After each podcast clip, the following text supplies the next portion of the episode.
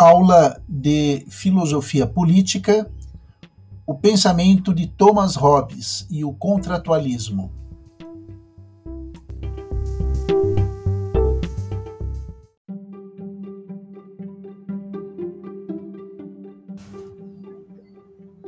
A dica do mestre é para que você tenha um melhor aproveitamento desse podcast, que você anote no bloco de notas do seu celular as ideias mais importantes, ou mesmo no seu fichário, numa folha de caderno, ou até mesmo faça um mapa mental das informações, dos dados e dos conteúdos que seguem nesse podcast. Você também, ao visualizar as informações, além de ouvi-las, você compreende melhor e até de uma forma mais produtiva o que você se propõe a aprender. Um grande abraço.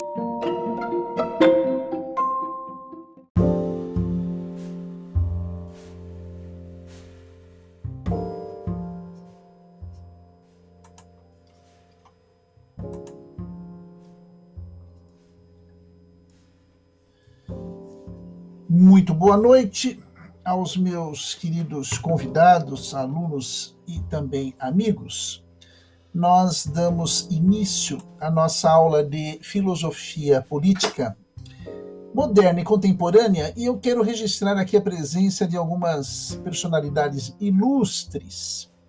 O senhor Cristiano, boa noite, Cristiano. O senhor Diego, Seja bem-vindo, Diego. Senhorita Larissa, muito bem-vinda. Muito bem-vindo, senhor Leonardo Pinheiro Lima.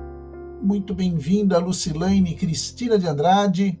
Muito bem-vindo, senhor Rafael Dória. E fechando com chave de ouro essa equipe fantástica da filosofia da Unítalo, senhor Vitor Patrício. Né? Vocês não estão ouvindo, mas estou ouvindo os aplausos aqui da internet, tipo, é, não.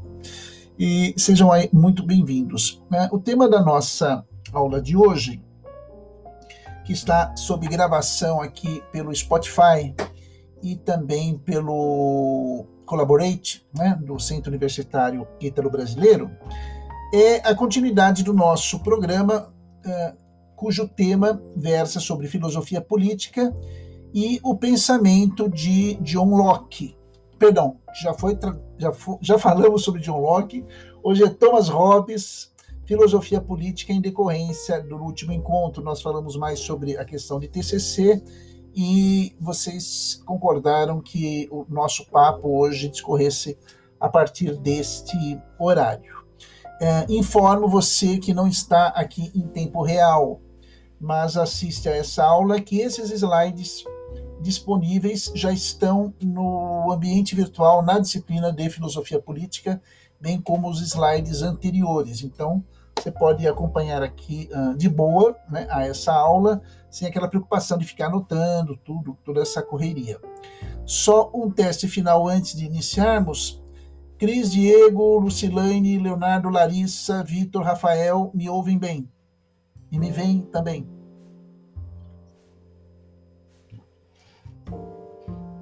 Só me deem um ok aqui.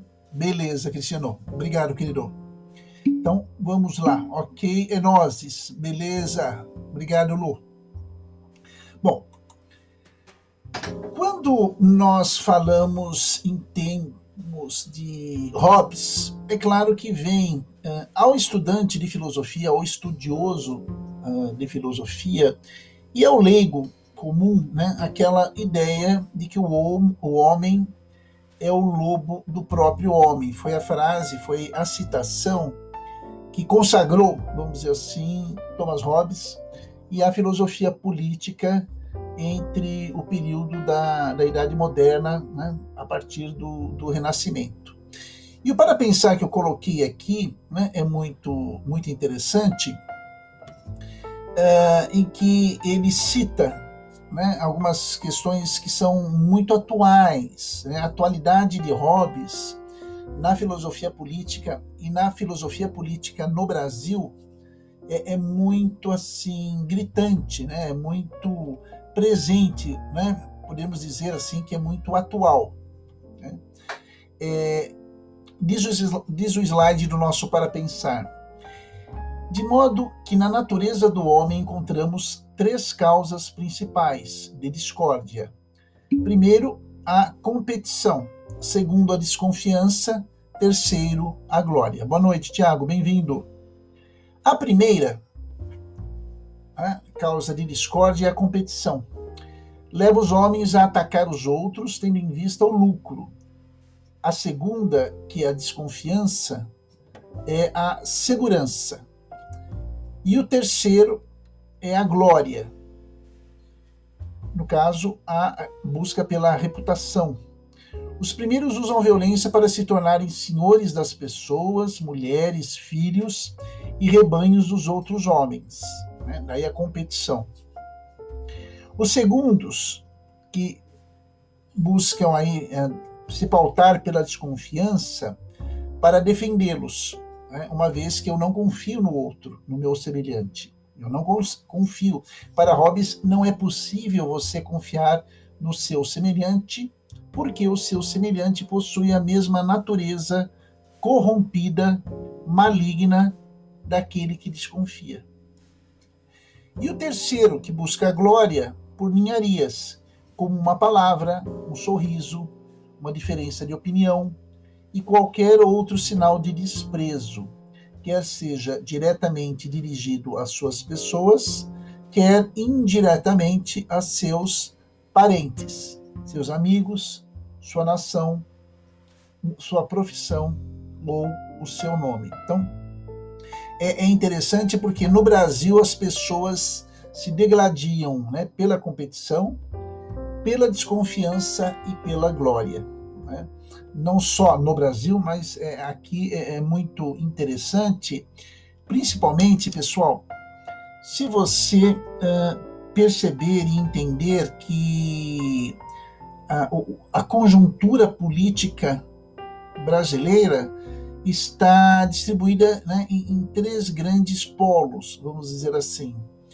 Uh, independentemente do, do, governo em vigência.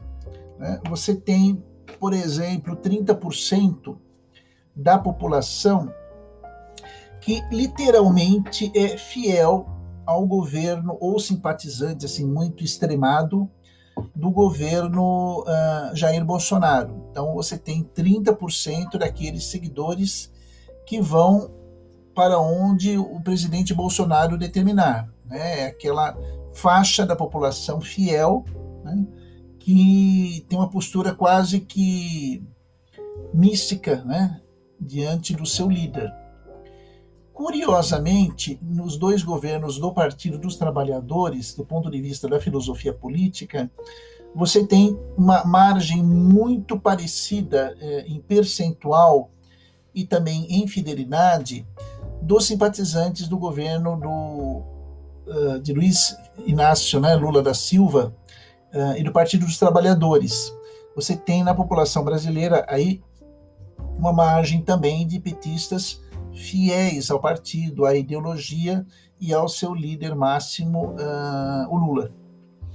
E o terceiro bloco, uh, que é constituído pela grande uh, diferenciação de opiniões, né, tem uma margem aí de 40%, são aqueles que não são bolsonaristas e que não são também lulistas, vamos dizer assim, petistas, né, não são nem do do Jair Bolsonaro e nem do Lula e do, e do PT.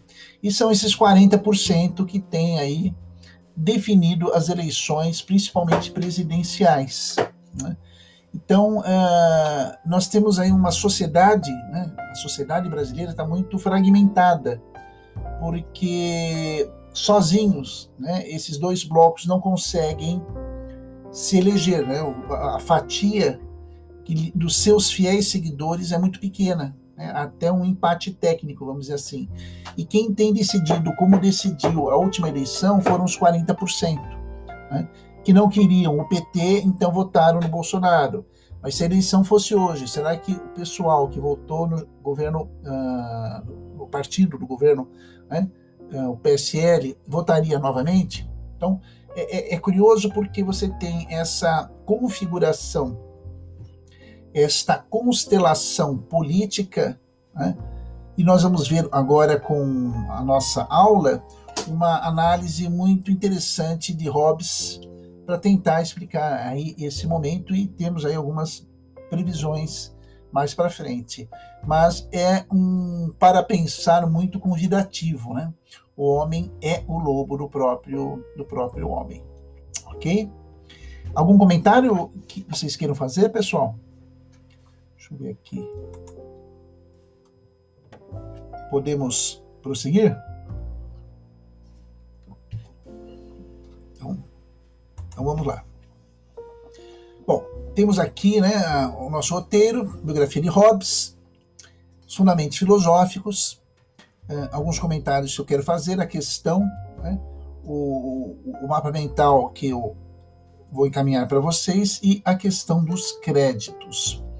Eh, você já tem aqui nessa primeira figura, eu acho que todos conseguem visualizar, à direita aqui uma, um quadro, uma reprodução, uma réplica de um quadro de Hobbes, e do lado esquerdo a figura emblemática do Leviatã. É, alguns sabem disso, outros não. O Leviatã é uma alusão, né, é uma metáfora alusiva a um monstro marinho que fora citado no livro, uh, em um dos livros do Antigo Testamento, e que uh, Hobbes faz uso dessa metáfora para vincular né, o papel do Estado, que é o grande Leviatã, né, o grande monstro que devora a todos. Então, é um dos poucos.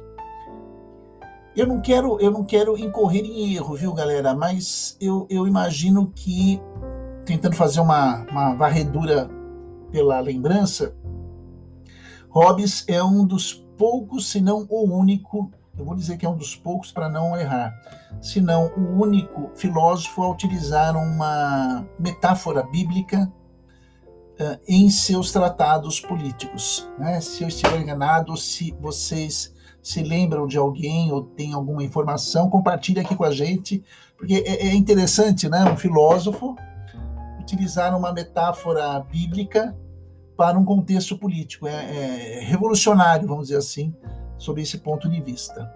Então, vamos falar também sobre, sobre o Leviatã com vocês.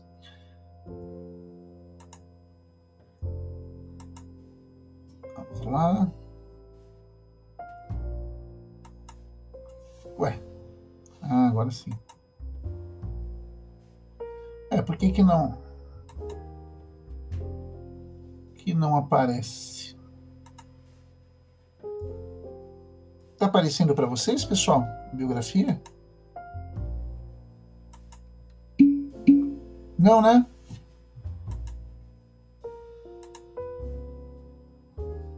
Deixa eu dar uma olhadinha aqui. Eu tenho aqui no desktop. Só um minutinho, pessoal. Qualquer coisa eu, eu troco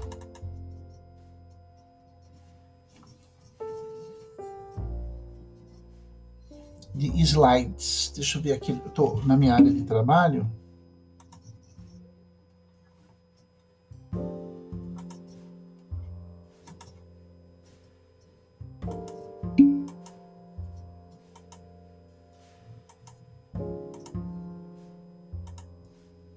Ah, aqui na minha área de trabalho aparece. Deixa eu salvar aqui. Só um minutinho, por gentileza, pessoal. Salvar como área de trabalho. Vou salvar com versão corrigida. E que quando eu preparo a aula, eu faço várias versões. Eu vou construindo. Talvez tenha ficado a versão desatualizada. Ou então não carregou. Então, só tirar aqui, pessoal, já já fazemos essa troca agora. Compartilhar conteúdo. Vamos ver aqui, compartilhar arquivos. Agora sim.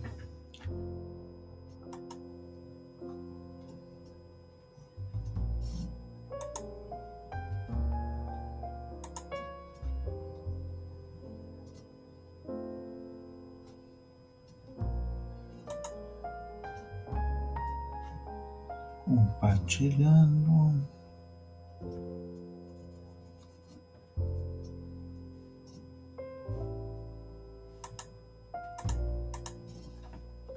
Compartilhar.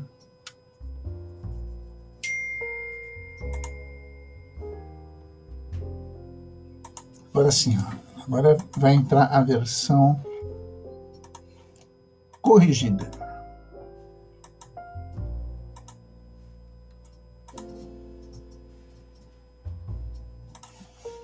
Acho que agora vai começar a carregar para vocês. Vamos lá. Compartilhar agora.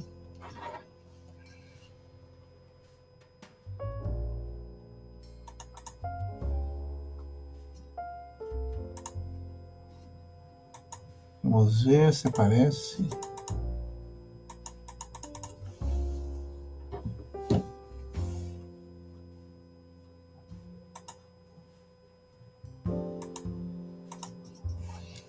Está a versão.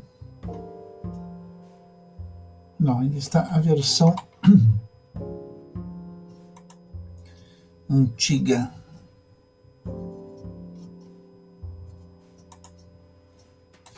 Remover artigo. Adicionar artigo. Se nós estivéssemos em sala de aula, eu estaria pagando esse mico presencialmente com vocês. Vamos ver aqui, versão corrigida.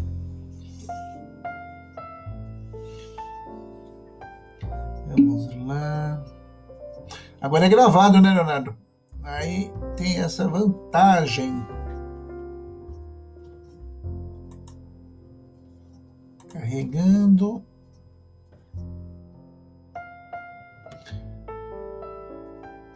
Aqui pelo ambiente virtual, pessoal, para quem ministra aula, você consegue ver o slide, ver uh, a participação de vocês. Lá no Google Meet não, quando eu maximizo os slides, vocês conseguem ver tudo, mas a gente fica sem contato.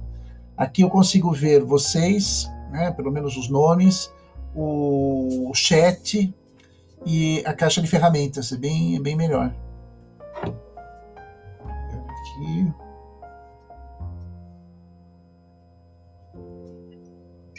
É, professor. No Meet eu acabo logando com duas contas para poder ver. É, rapaz. Tão sofisticado, né? O, a, o Google. E é, e é, meio, meio, meio complicado. É, então. Eu acho que agora. Eu que entrar pelo celular e pela. Pelo, eu entro pelo celular e pelo computador com os meus alunos, senão eu não, consigo ter esse contato. É, rapaz, é. Também, eu pensava que eu fazia alguma coisa de, de errado, e não é não, é dele mesmo. Mas aí você não consegue gravar, né? É. Acho que agora foi. Pessoal, vocês conseguem visualizar?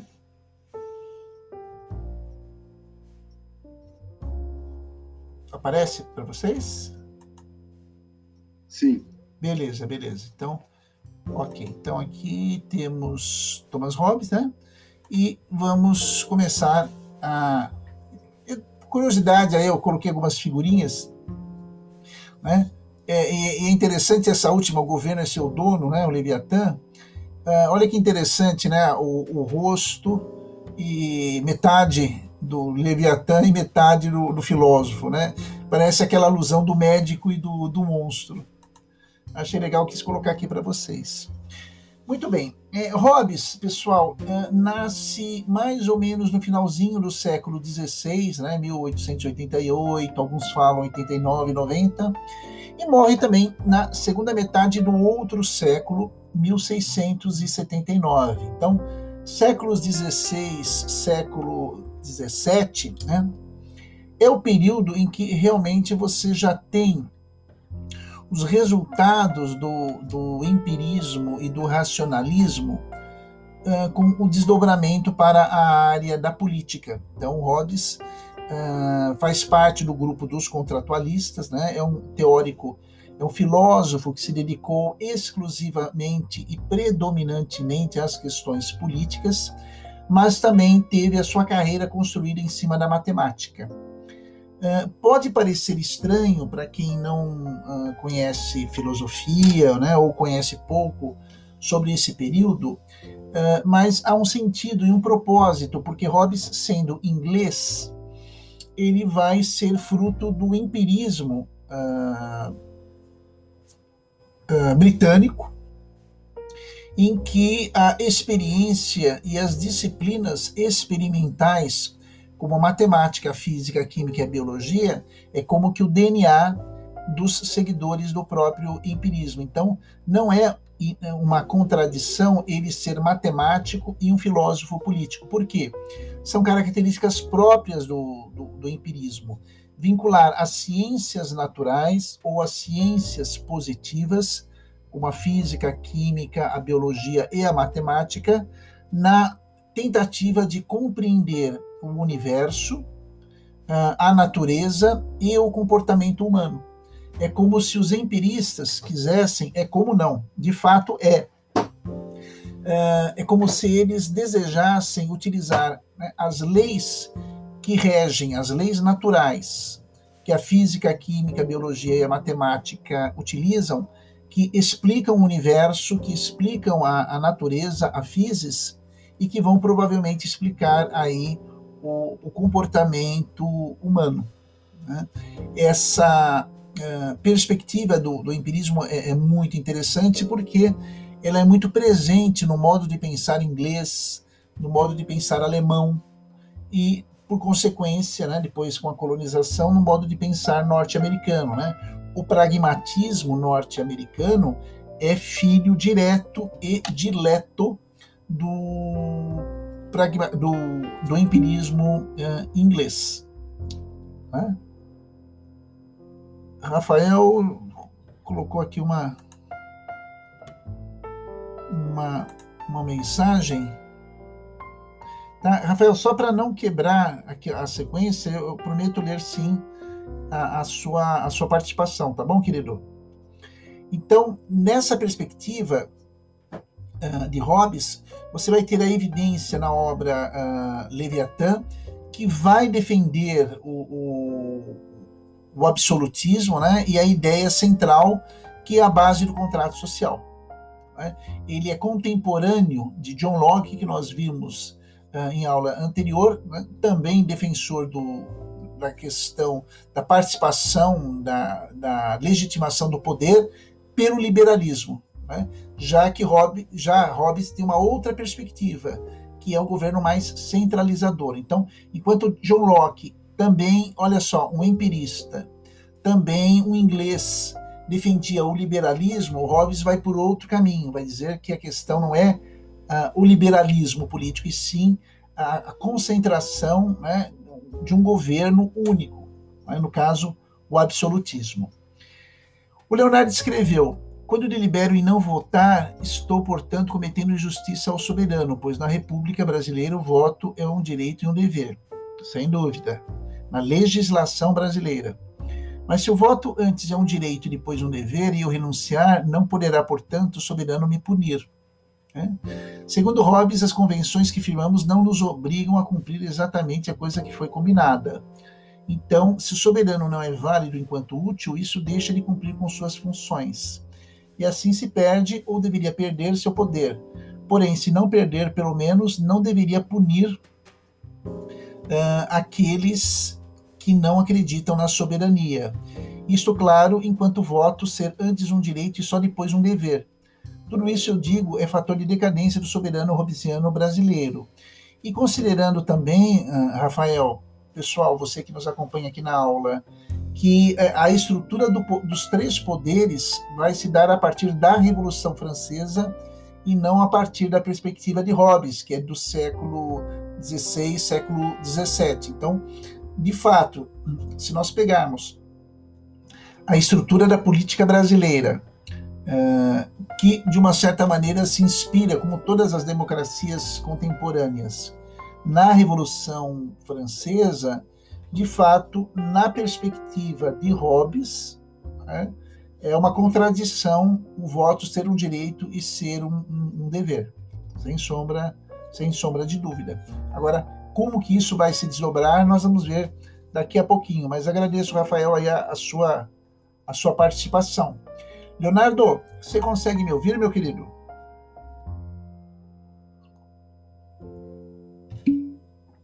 Beleza, fique muito à vontade. Hoje é a primeira aula sua aqui conosco. Eu sou extremamente informal, então pode colocar aí a sua participação, as suas perguntas, se não ficar claro.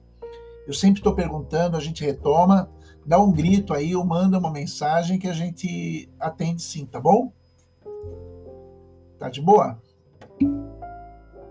Beleza, queridão. Então vamos lá, pessoal. Mais alguém gostaria de fazer algum comentário?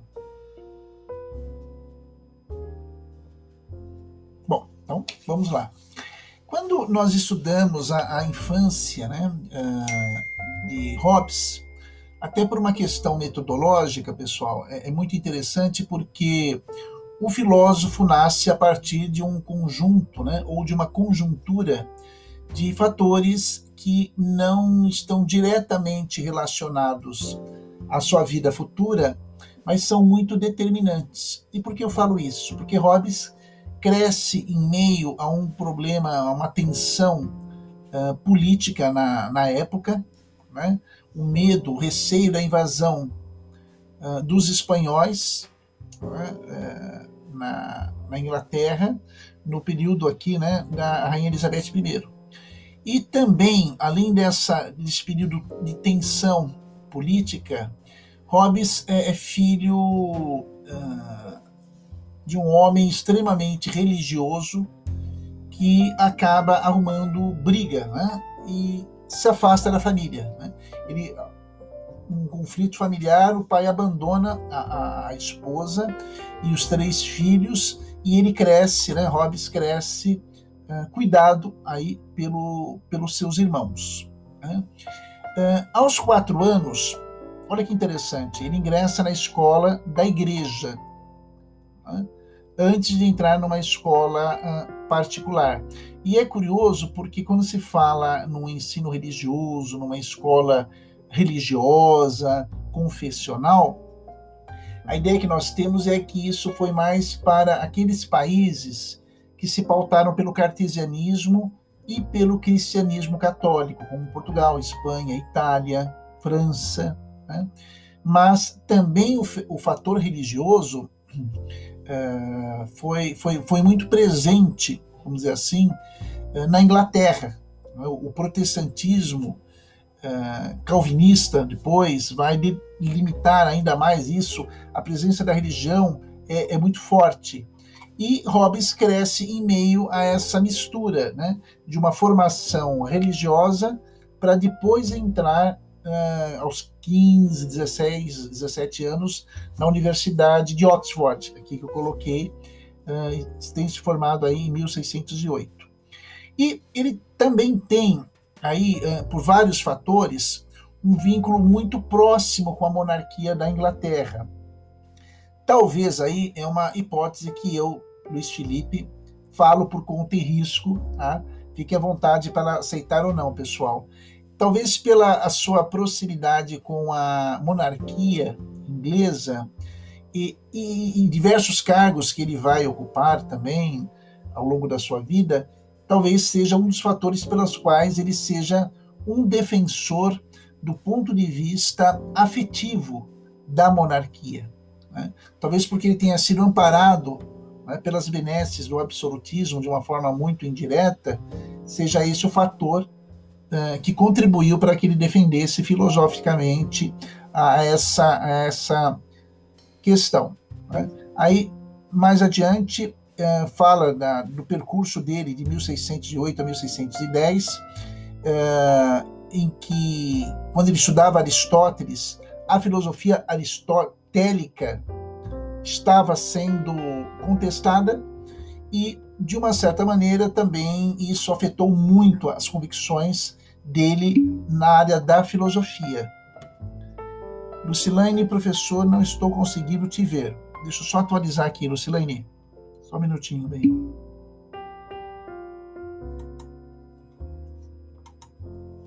Deixa eu pegar aqui. Eu dei uma atualizada, pessoal. Veja se, se o áudio e se a imagem aparece para vocês.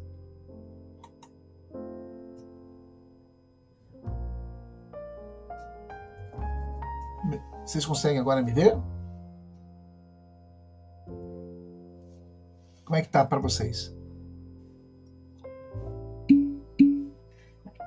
Também não? Então vamos lá. Deixa eu dar uma atualizada aqui.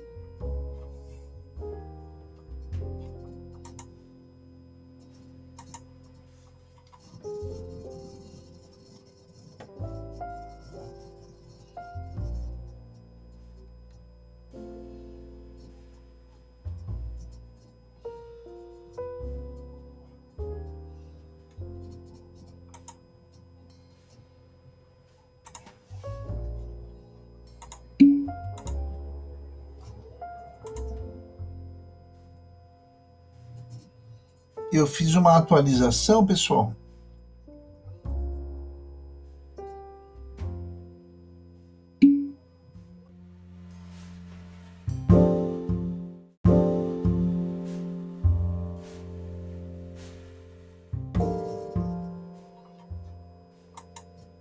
Podemos então, pessoal, dar continuidade?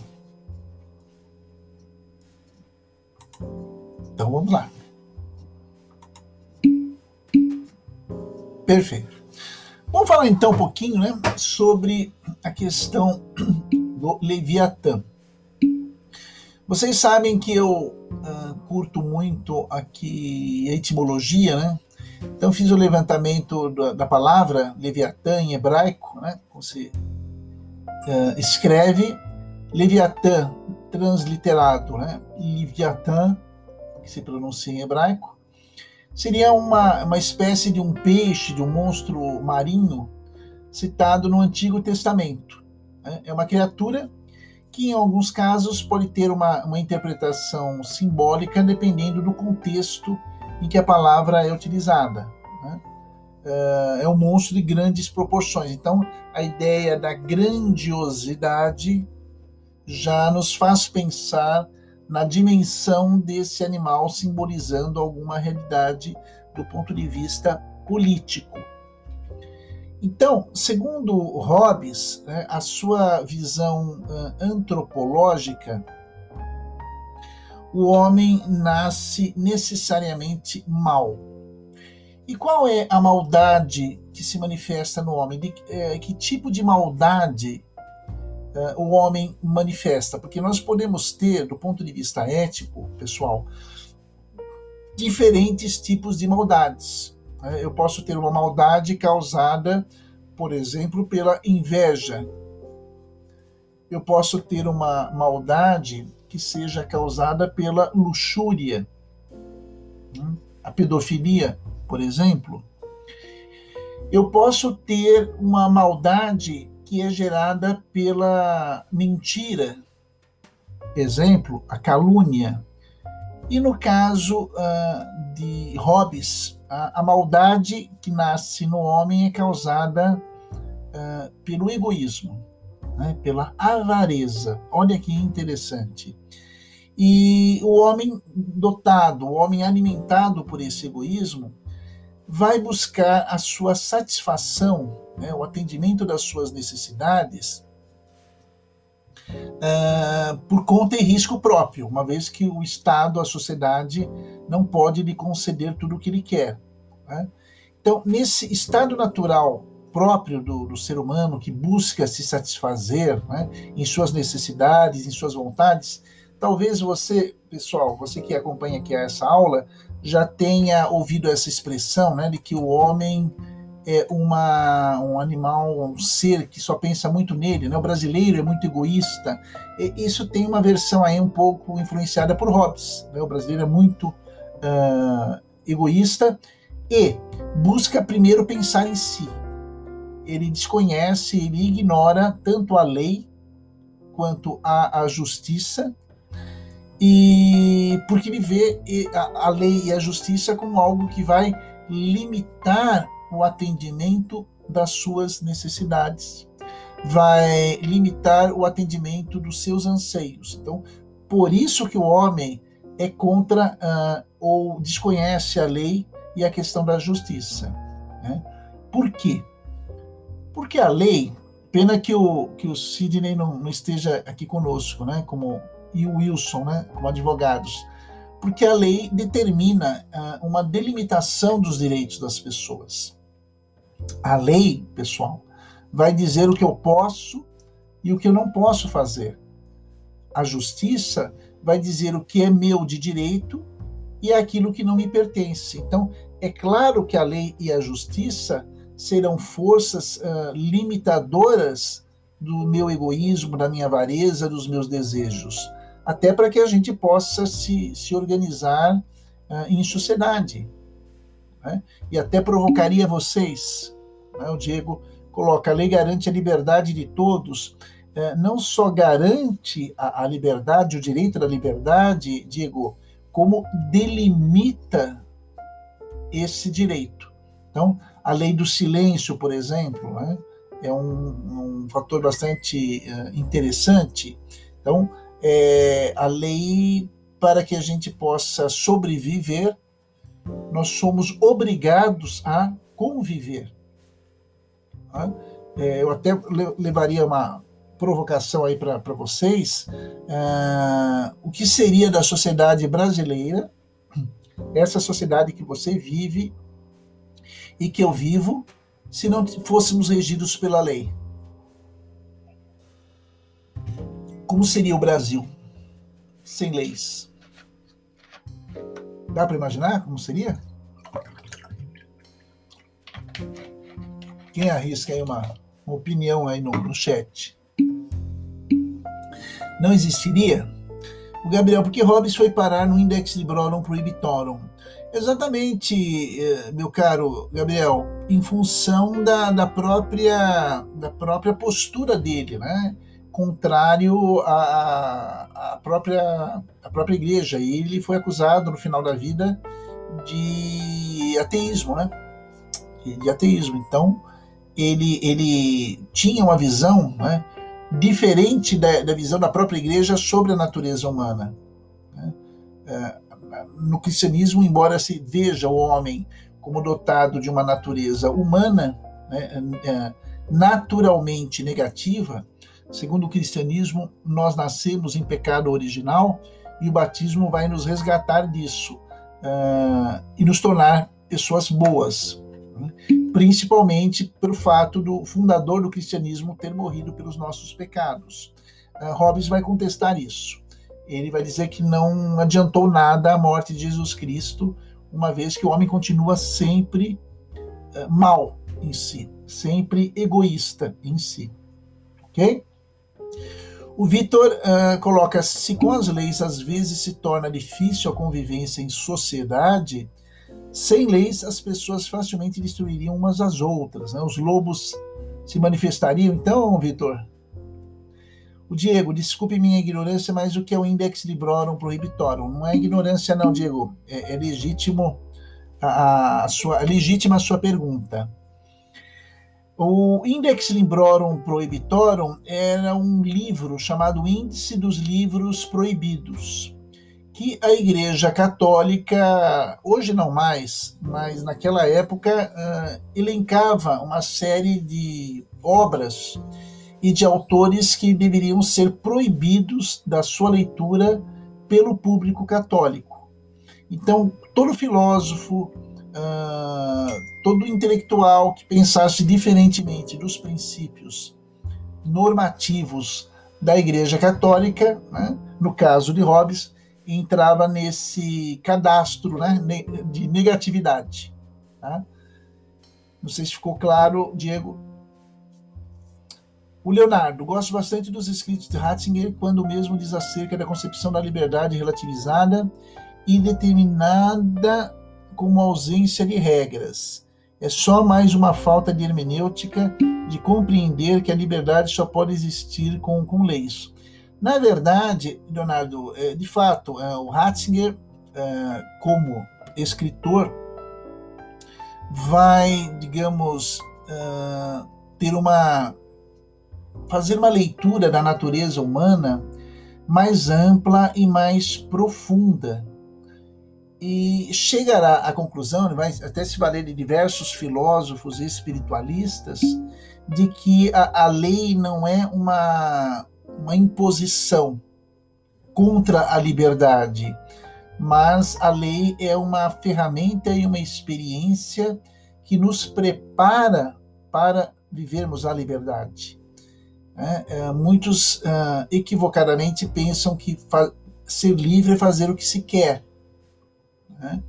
é, o que se pode. Né? E, na verdade, confundem a liberdade com a própria libertinagem. Então, o Ratzinger, como intelectual, vai nessa, nessa, nessa toada, vamos dizer assim, que a liberdade é uma experiência benéfica, desde que eh, conduzida, delimitada pela lei civil. Tá?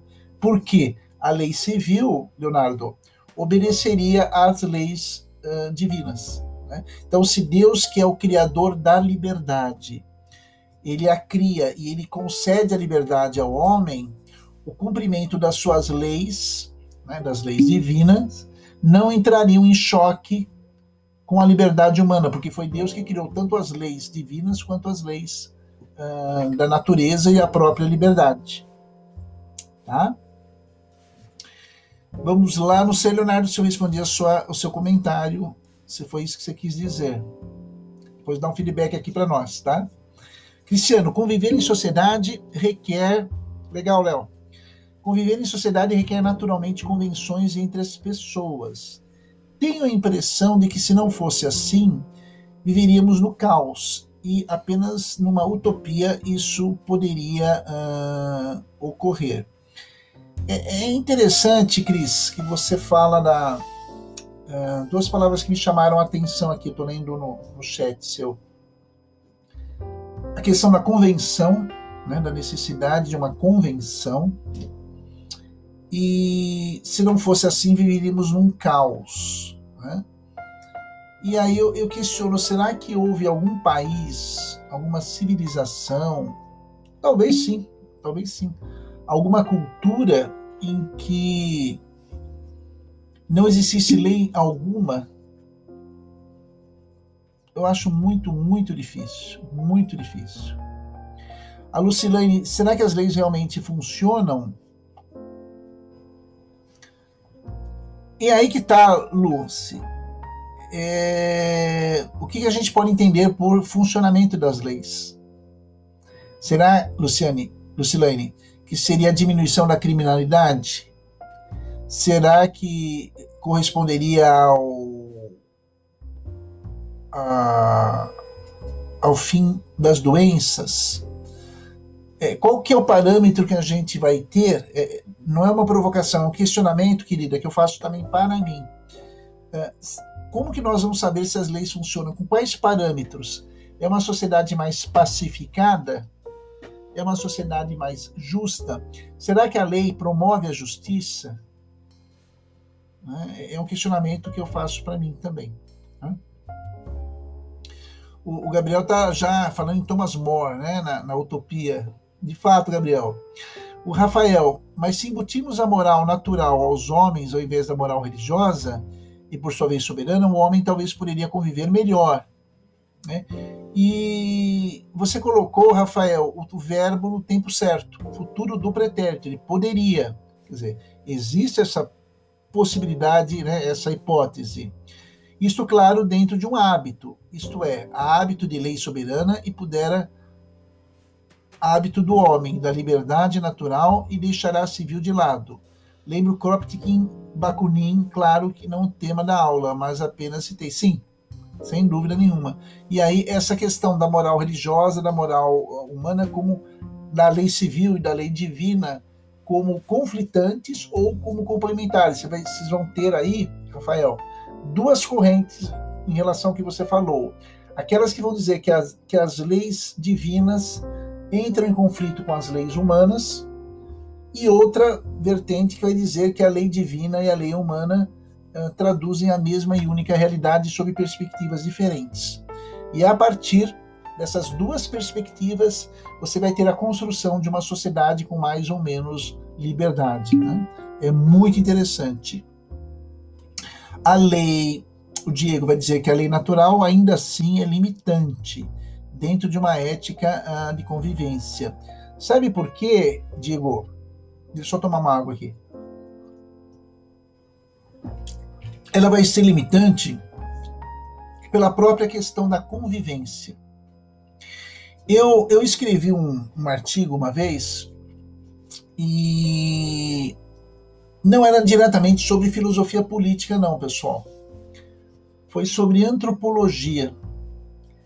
E eu acho que alguns de vocês chegaram a assistir a essa aula, em que eu explicava uh, as, a, a, questão da vida afetiva, né, do amor uh, e as suas manifestações, o amor próprio, o amor caritas, o amor cristão, uh, o amor filia e o amor eros.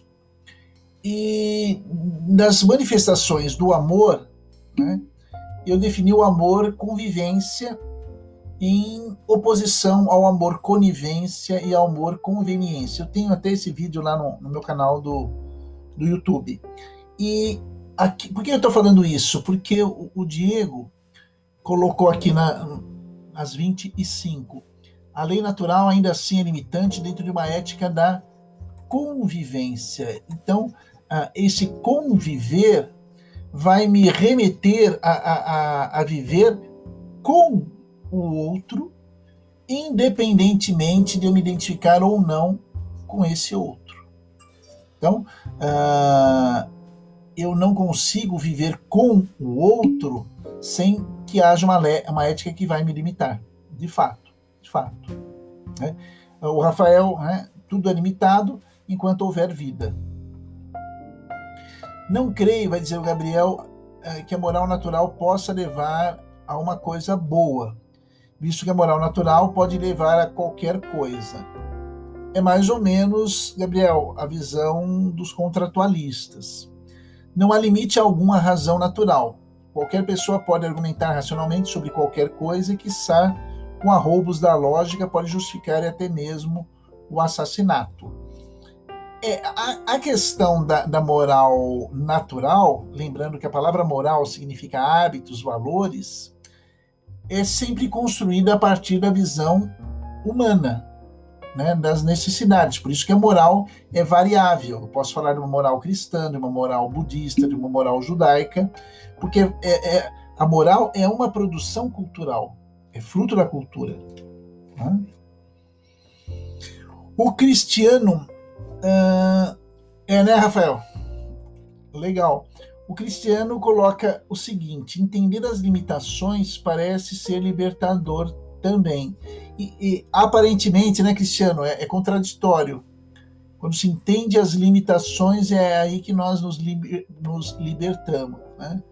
Tem um pouquinho aí de, de, fenomenologia aí na sua, na sua fala, de, de transcendência, né, na questão da, da libertação, embora estejamos aqui na questão da política, mas tem faz pensar, faz pensar.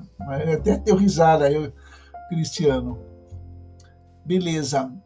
Meninas, tudo bem? Vocês estão quietinhas? Algum comentário? E mesmo alguns colegas aqui, tá tendo muita participação, muito bom, mas uh, o Levinas, né, encontro com a face do outro, isso, isso mesmo. Ok, então. E aí, quem quiser, fique à vontade aí também para ir postando. Eu tento pegar a, a, aula, né? Vocês já perceberam isso, e combinar com que vocês estão participando. Aí já faz tudo junto, é, um pacote só aí para que a gente não perca o, o, ritmo das coisas. Muito bem. É, onde que eu parei no último parágrafo aqui desse slide.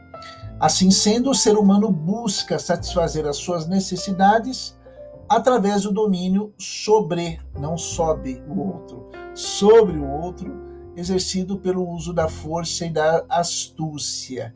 É aqui, pessoal, é aqui, pessoal, que o egoísmo uh, fica instrumentalizado. Né? O homem busca satisfazer as suas necessidades. E como que ele vai fazer isso?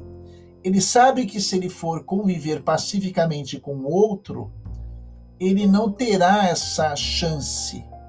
Então ele busca uh, dominar o, o, outro, vamos dizer assim, uh, no, no, no propósito de, ao dominá-lo, por meio da força, da astúcia, da esperteza, ele conseguir que o outro faça o que ele quer, ou que o outro permita o que ele deseja realizar. Tá? Então, é muito interessante essa, essa visão né, da natureza humana egoísta. Né? Hobbes, é, é aí que está né, a, a questão da formação dele religiosa, como que deve ter sido porque no, no, protestantismo a natureza humana é, é, implicitamente má, né? Então tem aí um, viés assim uh, religioso. Estou vendo aqui, Gabriel, a sua, a sua postagem, só, eu vou comentar, tá? Deixa eu só avançar mais, mais um pouquinho, tá? Então, uh, essa, esse egoísmo no homem, na política, em Hobbes, vai ser o motivo do homem tentar dominar aí o, o outro homem, né? escravizar o outro, o outro homem. E aí segue.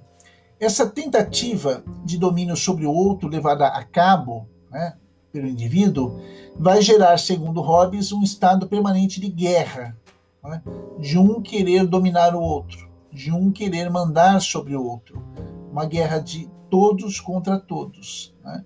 Uh, e aí uma situação insustentável, como alguns de vocês colocaram aqui, pela busca desenfreada da sobrevivência de todos no mundo de recursos uh, limitados. Né? Se você for analisar pelo ponto de vista da natureza, né, os recursos limitados. Né? E a questão não é o que cada um pode pegar o quanto deseja, né? mas conviver e repartir essa, essa grande divisão para que o estado natural, caótico e destrutivo eh, não reine na existência humana, passa a ser necessário, segundo o autor, que haja um pacto social, que é exatamente o que vocês estão colocando aí, a necessidade de se conviver, e não tem muita saída não, pessoal. Ou se vai pelo pacto, ou nos matamos ou nos matamos, não temos muita saída. Né? Um acordo entre todos, onde os direitos ilimitados justificados pela busca da sobrevivência e da satisfação de necessidades e vontades sejam limitados, sejam conferidos em prol de uma autoridade maior, que seja soberana, que vai organizar a sociedade. Olha que interessante, né? Uma autoridade maior, soberana. Então, Hobbes vai falar numa verticalização né, em soberania. A soberania não se dá no plano da horizontalidade, pessoal. Não se dá. Né? Vai se dar na verticalidade, numa hierarquia de um poder que vem de cima. Para organizar essa sociedade, uh, que vai distribuir os recursos de acordo com as uh, circunstâncias para a manutenção da garantia da paz. Então, uh, nesse pensamento uh, hobbesiano, né, nesse pensamento de Hobbes, a paz só vai surgir, a paz só vai emergir a partir da organização da sociedade. Né? A, a paz não é um dom natural do ponto de vista político, mas é uma conquista social. É uma conquista, eu diria, uh, uma conquista contratual, vamos dizer assim. Ela está condicionada a um pacto em que todos são chamados a conviver e a obedecer às leis. Tá? O Gabriel colocou aqui o seguinte: toda unidade requer um pacto que não seja quebrado. Para estar dentro de uma democracia liberal, você não pode ser fascista. para estar dentro do movimento LGBT, você pode não ser homofóbico. Dentro da igreja, você não pode ou não deveria ser uh, maçom. É... Nessa questão, o, o, o Gabriel, uh... não que a pessoa não possa ser homofóbico, ou maçom, ou fascista. É, mas, como é que eu vou explicar? Significa que naquele grupo, a escolha da pessoa não é a escolha do grupo. Então, não é que a pessoa não possa ser, é que os seus uh, uh, critérios, as suas escolhas, né, são diferentes daquelas do grupo. Né? Uh, quando, por exemplo, a igreja proíbe os seus membros de serem maçons, a igreja católica. Tá? Ela não está proibindo o ateu de ser maçom, ela não proíbe o budista de ser maçom, ela não. Por quê? Porque a norma e a regra vale para o grupo. Então, de fato, eu não posso querer entrar no grupo e continuar com valores que não são pertinentes ao grupo. Então, não é que é uma imposição, uma proibição, há uma contradição. Né? Por exemplo, eu não posso ser muçulmano se eu sou ateu. Não que os muçulmanos impeçam os ateus, mas é uma questão de, de sentido. Né? Eu não posso uh, ser palmeirense, ou melhor, eu não posso ser corintiano, ir no jogo do Timão, não sei se tem algum corintiano aqui, do grupo, ou corintiana, eu não posso ir ao jogo do Corinthians, eu sendo corintiano, vestindo a camisa do Palmeiras. Tá? Então, é, é, é uma questão também de, dessa, dessa repensada. Tá? O Rafael, democracia são desejos necessários contra desejos que não são necessários. Ele citou aí a República de Platão. Sendo assim, a questão da soberania. Na moral natural, não muda, pois haverá e já uma ética liber, libertária, eu acho que o Rafael ia escrever. O Vitor, se ela quer estar inserida dentro daquela sociedade, entre aspas, ela precisa se adequar às regras daquela sociedade ou daquele grupo, uh, Vitor. É só para os membros, por isso quem está dentro não reclama ou não deveria, pois ao entrar aceita-se sujeita às suas regras. É a base é a base da, das regras do jogo, e regras são leis. Né? O Leonardo está argumentando, é a questão da, do convencionalismo, é o contrato social.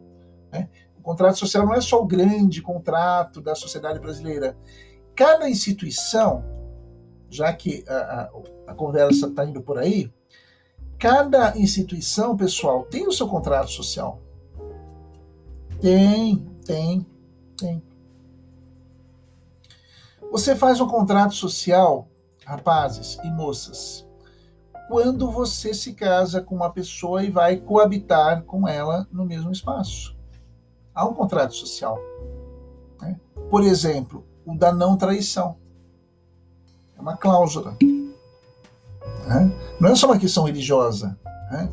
A, a, divisão, uh, digamos, é, das responsabilidades né? é um contrato social. A, a, a, missão de cuidar dos filhos é um contrato social. Então, é, é muito interessante. Na, você entra na, na faculdade, né, um curso de filosofia, seis semestres, é um contrato social, você assina esse, esse contrato e há responsabilidades de ambas as partes. Então, a gente tem a ideia né, de um contrato social grande, enorme, Leviatã, mas ele se manifesta em cada parceria, em cada iniciativa que nós nos pautamos. Tá? Leonardo, acho que todas as relações humanas são pautadas em contratos.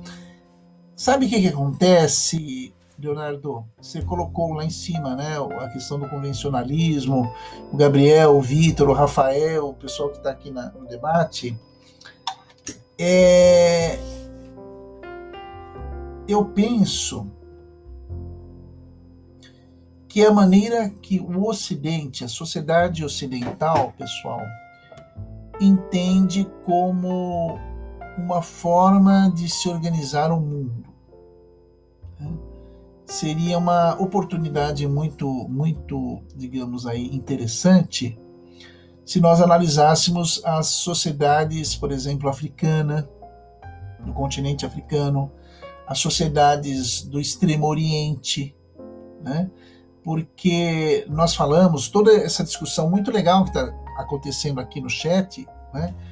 É, nós estamos debatendo em cima ou na base de uma sociedade uh, democrática. Né?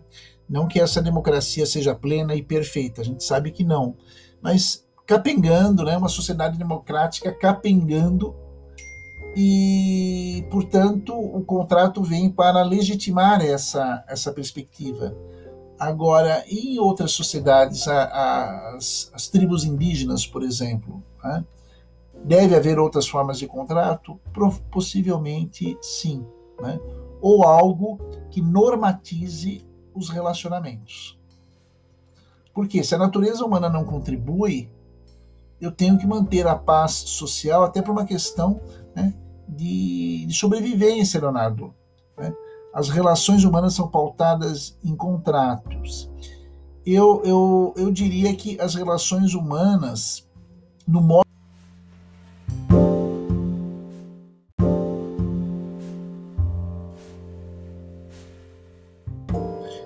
Perfeito, então. Vamos, vamos, vamos prosseguir. Eu estou acompanhando aqui, já tem três blocos. Estamos aqui no ingresso do terceiro bloco de, de gravação, que só dá 30 minutos de, de, podcast. Depois tem que recomeçar. Bom, uh, deixa eu só pegar. Só para ter uma ideia. Com certeza hoje, hoje não vamos concluir, porque tem muita coisa ainda e está sendo bom, está sendo bom. Eu prefiro não acabar, mas que vocês participem, tá ótimo assim. Diz o slide: para que esse estado natural caótico e destrutivo não reine na existência humana, passa a ser necessário, segundo o autor, que haja um pacto social, né? Nós discutimos aqui um acordo entre todos, onde os direitos limitados, como eu já havia lido, né, uh, os direitos ilimitados se tornem limitados para que ocorra a paz. Isso nós havíamos já comentado. Ou seja, a paz é o resultado dessa negociação. O que isso tem a ver com Leviatã? Né, a Larissa perguntou, a Lucilene está curiosíssima para saber disso. Então, Larissa Lucilene respondendo as perguntas aí de vocês.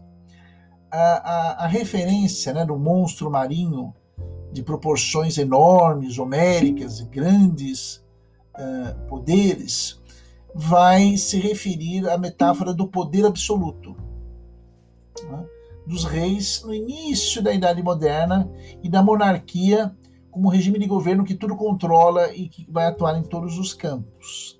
Né. O, o, livro em si né, vai ser uma análise muito apurada do momento político inglês da época. Vocês se lembram da aula sobre Maquiavel? Acho que é de duas semanas atrás, em que falamos de Dante Alighieri e de Maquiavel, e que as suas respectivas obras traduziam o momento político em que eles viviam, tanto a Divina Comédia do Dante Alighieri como o Príncipe de Maquiavel lá na Itália. Olha aí, Novamente, o Leviatã vai ser o, re, o retrato de uma análise crítica de Hobbes sobre a política do seu tempo, né? sobre um momento da, da época. É, é uma análise apurada no momento político inglês, principalmente de Cromwell, que assumiu o poder na Inglaterra após uma série de crises, de guerras, né, conflitos, e vai exercer como mão de ferro, uh, dando uma clara noção do seu Leviatã. Alguns biógrafos, pessoal, uh, atribuem uh, a provocação, né, a alusão do Leviatã a Cromwell, e não só ao absolutismo, né, pela gestão dura que ele fez. Podemos falar que é uma diferença de regime moral para o regime político? Podemos dizer que há muitas vezes uma divergência valorativa notória entre as duas? Sem dúvida, meu caro sem dúvida, embora moral e política né, estão indissocialmente né, ligadas, né, a moral e a política, e o cimento que vai unir essas duas paredes, moral e política, é a lei, é o direito. Né. Para mim, o regime político se pauta mais por uma sociedade de massas, mas o regime moral seja mais uh, adequado a comunidades autônomas, pequenas e mais homogêneas. É verdade, porque a moral é o conjunto de valores que um grupo desenvolve. Então, a moral está relacionada à intimidade, à proximidade. Talvez aí você fale, meu caro, uh, autônomas pequenas e mais homogêneas. É verdade, porque a moral nasce da afetividade, né? diferente do regime político que se refere às instituições e nem tanto às pessoas. Ah, quando nós falamos, quando nós falamos, deixa eu só desligar aqui, só um minutinho, desculpem, pessoal. Que esse telefone é o telefone da, do, dos pacientes. Então, é, quando se fala em, em, em, moral, se refere à questão da afetividade. Quando se fala em política, se refere aí necessariamente na questão dos grupos, das instituições. A moral está para as pessoas, assim como a política está para as instituições, para a família, para o Estado, para a igreja, para a economia, para as escolas. Né? Regime moral, vai dizer o Rafael, não necessariamente precisa ser minimalista, mas ainda assim concordo com essa segunda parte do que você escreveu. Então, estão aí se entendendo. Se entendendo. Bom, uh, do que se trata a, a, o Leviatã produzido na segunda metade do século XVII. Né? Em Paris, 1651, Hobbes publica né, Leviatã, que vai defender a monarquia absolutista. A razão disso deriva da visão que ele tinha da sociedade que estava sempre ameaçada por uma guerra civil. Vocês se lembram, no início da aula, em que eu falei que ele cresce em meio ao medo da invasão dos espanhóis lá na Inglaterra? É, é muito interessante o período em que Hobbes vive, porque a Inglaterra nesse período vai ver muita, muita tensão. Talvez daí ele tenha tirado a ideia, a metáfora do lobo, é uma guerra de todos contra todos. Né? Ele cresceu nesse, nesse universo uh, em que a natureza das pessoas não tem nada de harmonioso, o mundo antigo dos primeiros homens, né, dos homens primitivos, né, os primeiros homens, daí é o nome primitivo, daí é o nome primata, que vem primeiro, era um mundo de feras, onde o verdadeiro lobo do homem não eram os animais e sim o próprio homem. Para se chegar a uma sociedade civil, era necessário que todos, por meio de um contrato social, concordassem. Eu quero, eu quero chamar a atenção de vocês aqui para esse verbo, concordar, em transferir as suas liberdades naturais a um só homem, o rei. Somente ele deveria deter o monopólio da violência. Somente o rei deve ter poderes que lhe permitam impor a sua vontade sobre todos o bem eh, geral da comunidade. Esse verbo é muito tendencioso, né? Os homens concordassem. A concordância uh, não significa necessariamente, pessoal, uma aceitação cega não. Concordar, concordar significa conviver. Quando eu concordo, eu admito a hipótese da convivência. Quando eu concordo. Isto não significa que se eu concordo, eu gosto. Eu, eu penso no bem maior que a convivência. Então eu posso não concordar e aí não se tem nenhum posicionamento em comum, mas eu posso concordar, embora eu não goste, embora eu não aprecie. Concordar não significa apoiar. Concordar não significa defender. Concordar, aqui na filosofia política, meus caros, significa conviver, a convivência. Né? E eu sou levado a, a concordar, uh, dada, dado o cenário em que eu me encontro e não vejo muitas alternativas de solução do problema, não. Né? Você pode concordar com uma decisão, mas significa que você necessariamente se identificou com aquele resultado. Né? Então, nós temos aqui o próximo slide. Né? No, no seu ponto de vista, não existe o direito à propriedade, nem à vida, nem à liberdade, que não sejam garantidos pela autoridade real. Deixa eu só explicar esse trechinho para vocês. É, Hobbes vai dizer que o direito à propriedade, à vida e à liberdade só são direitos legítimos da pessoa se esses direitos forem emanados pelo rei. Né? É, é, o rei que dá o direito ao, ao, a, aos seus súditos a ter a propriedade, a ter a vida e a serem livres. E é esse mesmo rei, com poderes divinos, que tira o direito da liberdade e manda para a prisão, que pode tirar o direito da vida da, do cidadão né, na época e condená-lo à forca.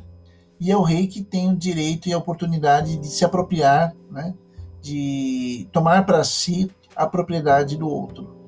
Então vejam aí a, a, que, que, interessante, né? A, esses plenos poderes que o rei vai ter sobre si para poder manter a ordem social.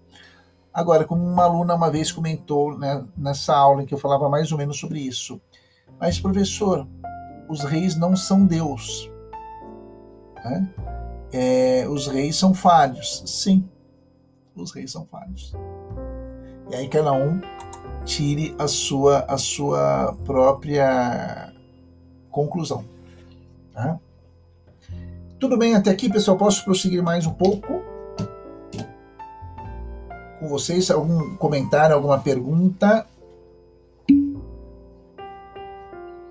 E aí, Vitor, sim para a pergunta ou sim eu posso prosseguir?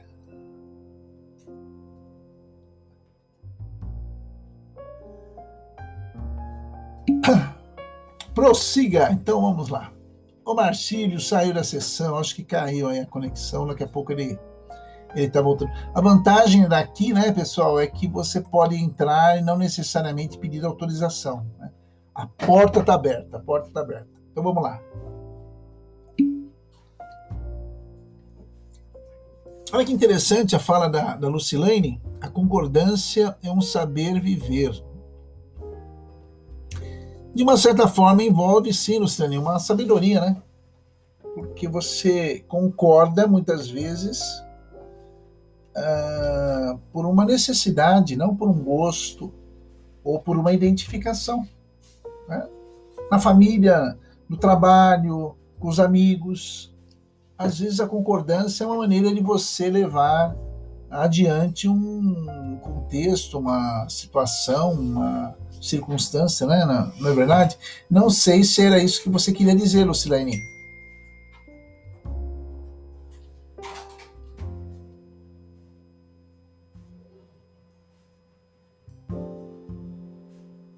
Eu penso, eu penso que sim. Bom, eu, eu, eu, eu coloquei aqui, pessoal, só acertar aqui. É, eu coloquei aqui alguns outras, algumas outras informações, até para você situar o cenário da filosofia política na, na Europa nesse período da, da, da, das grandes correntes. Né? É, e na política também. E na política também. Obrigado, querida. Você vai ter dentro desse cenário uh, um, um, quadro muito interessante que foi pautado, né, além dos ingleses, por outros filósofos, né, especificamente os filósofos iluministas. Né? Os iluministas uh, já tinham uma visão de que o homem, diferentemente de Hobbes, era naturalmente bom. Né? A sua natureza era considerada boa. Né? Não obstante o fato desse homem estar inserido numa sociedade que é constituída por instituições, o Leonardo já fala aqui de Rousseau, e essas instituições são feitas por homens que se corromperam ao longo do processo. E de corrompidos, os homens se tornarão corruptores dos seus iguais. Né?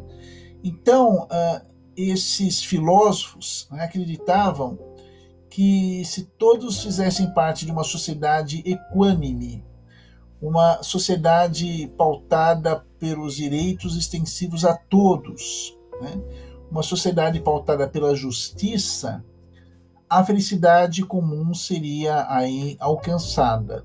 É bem uma visão né, iluminista, idealista né, da, da questão da felicidade e da paz social. E os iluministas vão ter aí uma posição muito clara contra a influência da igreja, né, o mercantilismo reinante na época, o próprio absolutismo do rei e o privilégio dado à nobreza e ao clero como um todo. Eles entendiam que isso gerava uma, digamos, uma um, um, um obstáculo para a harmonia da, das pessoas. E você vai ter vários representantes aqui, né? alguns desses filósofos uh, liberais, já vimos há, há, uma, há, duas semanas atrás, Locke, né? que defendia a igualdade de direitos, uh, o direito à propriedade privada, que é a base de todo o capitalismo, né? de todo o liberalismo. Uh, foi um grande protagonista, como vimos, do empirismo inglês e defendia, de uma certa forma, um racionalismo aí uh, cartesiano, embora ele fosse de origem aí, inglesa. Você terá também um outro personagem, né, o famoso Voltaire. Eu não sei se eu consigo mostrar para vocês. Ele é autor de um dicionário filosófico. Deixa eu ver. É que a estante está acima da na câmera, está aqui em cima. Deixa eu ver se eu consigo localizar aqui. Eu tenho uma ala aqui que é só de de dicionários. Me dá só minha permissão, pessoal, se eu, se eu acho aqui.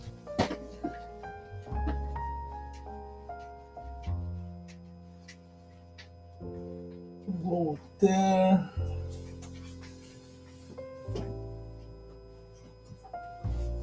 Cadê o dicionário de Voltaire?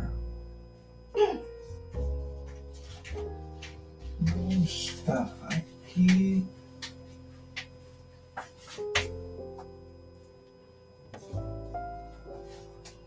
Eu penso, pessoal, que eu tenho deixado esse dicionário lá no meu armário.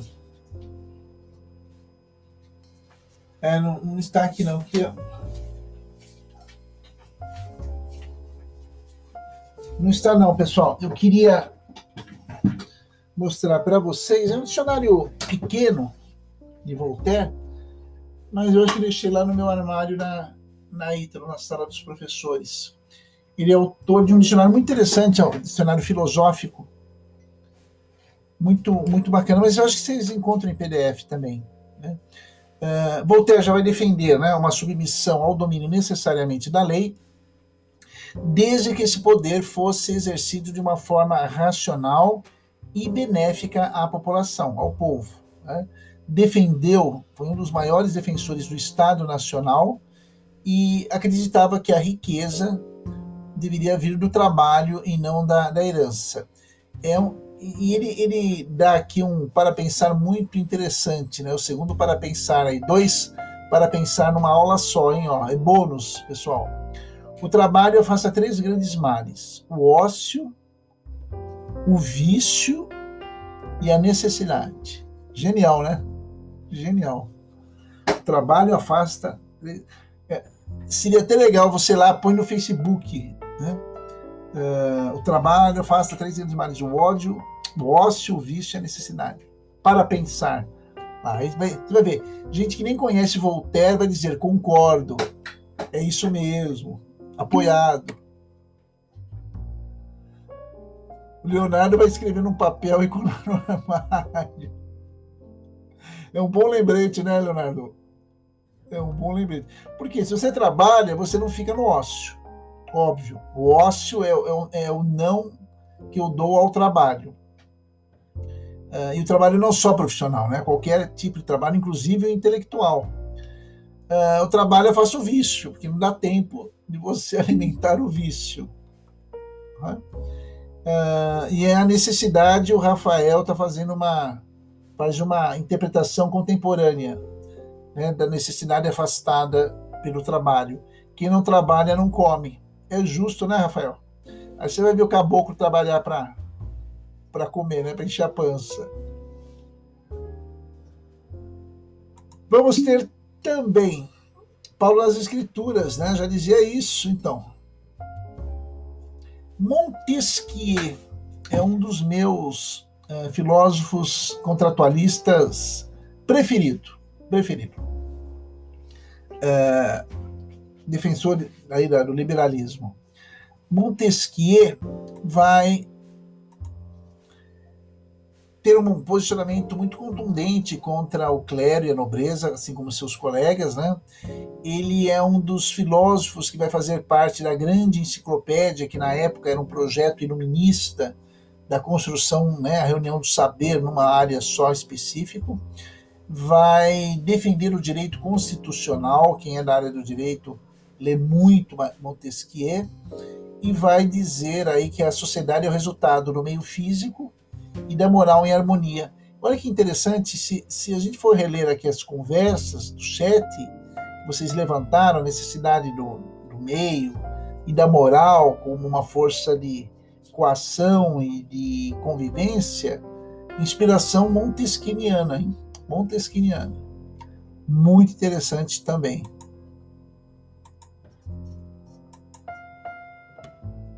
Pronto.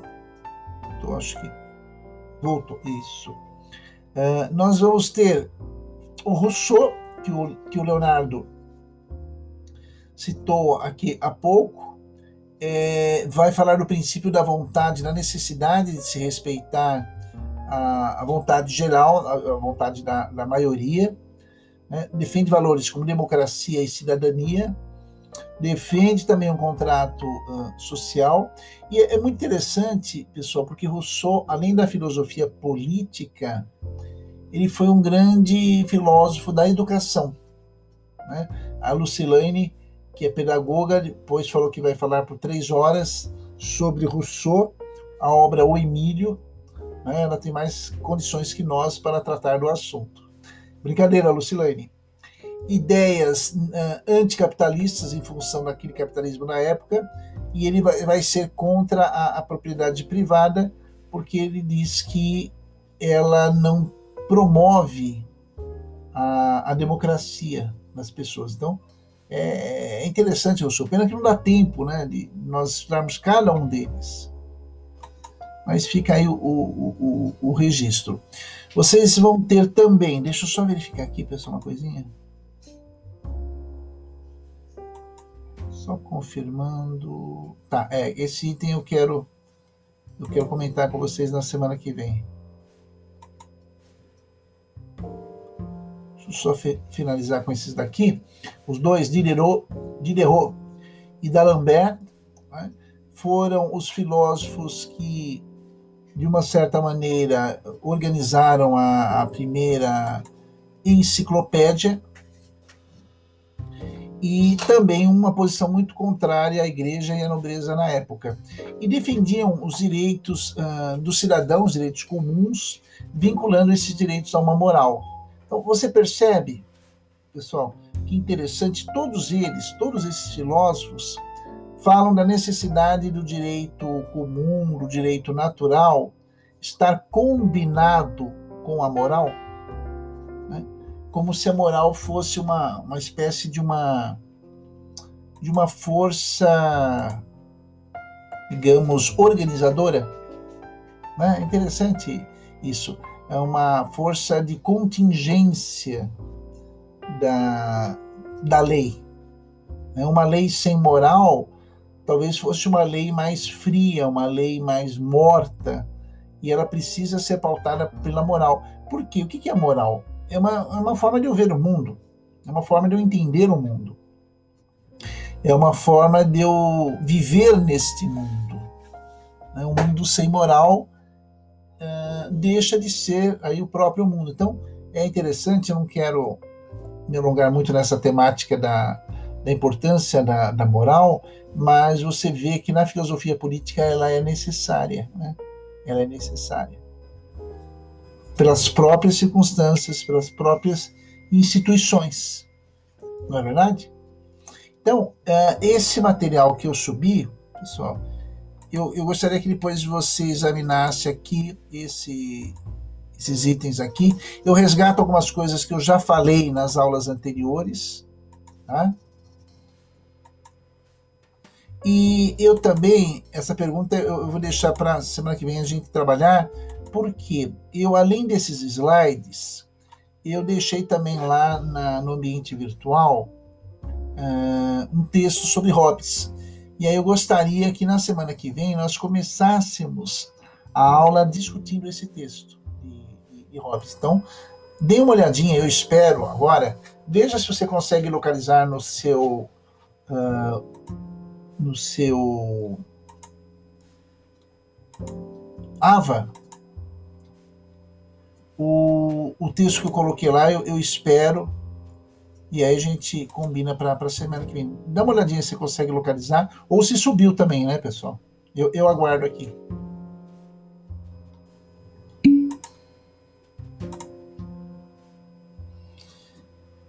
Apareceu, né, Leonardo? Na, na, material de aulas, né?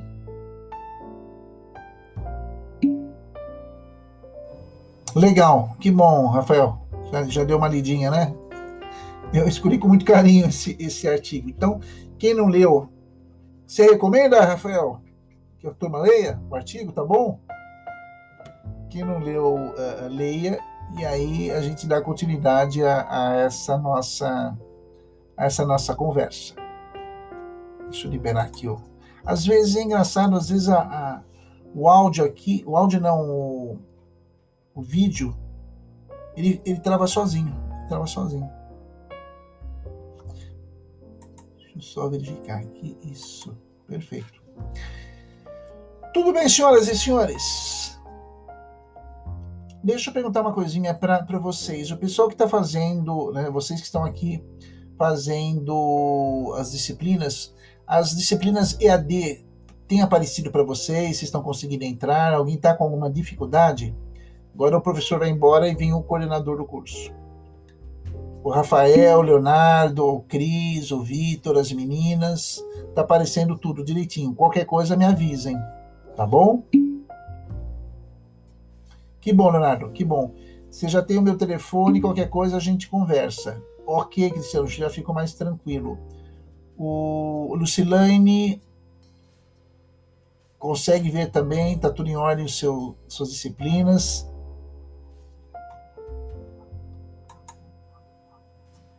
Larissa, Diego. Ah, que bom, Thiago. Obrigado pela devolutiva. Porque a gente não consegue ver o que vocês têm, né? Ok, Diego. Perfeito. Matéria que não cursa. Ainda está lá, né, Rafael? E a gente está numa, numa batalha, porque eu já pedi, vou pedir de novo. Me envia, por favor, Rafael, o seu ID no meu WhatsApp. Eu vou pedir de novo a, a exclusão. Larissa, me envia também pelo WhatsApp o seu nome e o ID e pedindo para dar uma verificada aí o que, que não está aparecendo para você. Tá bom? Beleza, então. Meus queridos, vou, vou liberá-los por hoje. Esses slides também não deixem de, de, de verificar E tem coisa ainda que eu vou, eu vou complementar, não, eu não, não terminei não, tá? Deixa eu só fechar aqui. Tiago, a minha também aparece essa matéria mesmo aparecendo definido na situação. Então, mandem para mim que eu peço pela octogésima vez para tirarem. Leonardo, é, as aulas anteriores eu estou subindo aqui no ambiente virtual mesmo. É, algumas ficaram muito pesadas, então o que, que eu vou fazer? Eu vou mandar para o meu site lá no, lá no, no meu ambiente, da, no canal do YouTube, e eu coloco o link na própria disciplina, tanto filosofia da natureza quanto filosofia política. Tá? Ainda não fiz isso, por isso que não aparece, mas vai estar lá sim. Tá certo?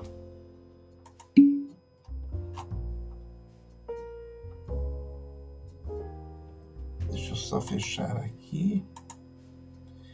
Perfeito, então, meus caros. Muito obrigado aí pela sua.